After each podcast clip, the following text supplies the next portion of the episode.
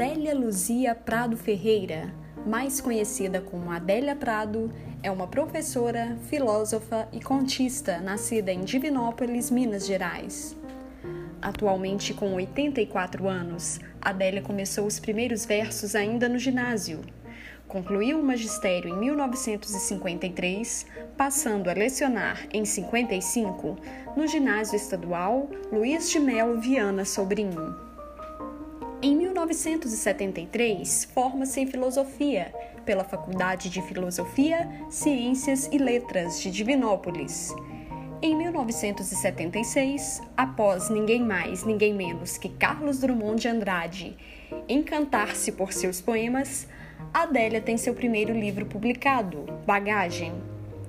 A partir daí, mais de 20 obras são publicadas, entre poesias, prosas e antologias, como Terra de Santa Cruz, Mulheres e Mulheres e O Homem da Mão Seca, sua última obra publicada até então, em 1994. Em 1978, O Coração Disparado ganha o prêmio Jabuti da Câmara Brasileira do Livro.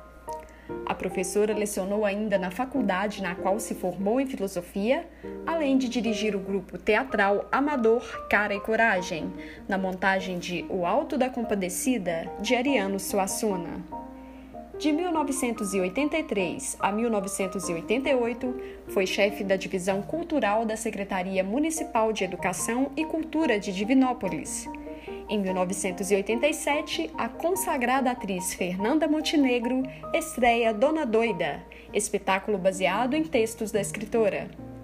Participou, em 1988, da Semana Brasileira de Poesia em Nova York em 2017, a poetisa foi a grande vencedora e primeira mulher premiada na categoria Conjunto da Obra, do Prêmio Literatura do Governo de Minas Gerais, comparecendo à cerimônia. Seus escritos foram traduzidos para o inglês, espanhol e italiano.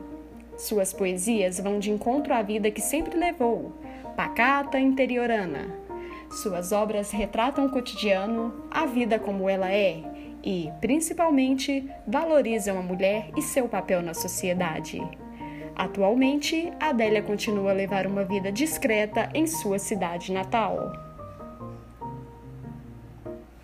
Suas obras figuram sempre em mostras de cultura, exposições em espaços culturais, universidades dentro e fora do estado de Minas Gerais.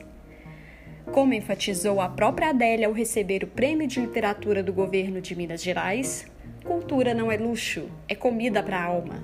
E para manter viva essa cultura, preservar a memória de mulheres que, assim como a Adélia, contribuem de forma atuante para esse fim, é preciso que a voz feminina continue a ser estimulada, tanto pelo setor público quanto pelo privado, através de exposições, mostras de cultura, incentivo à leitura, investimento nos centros culturais e bibliotecas, ampliação da leitura digital.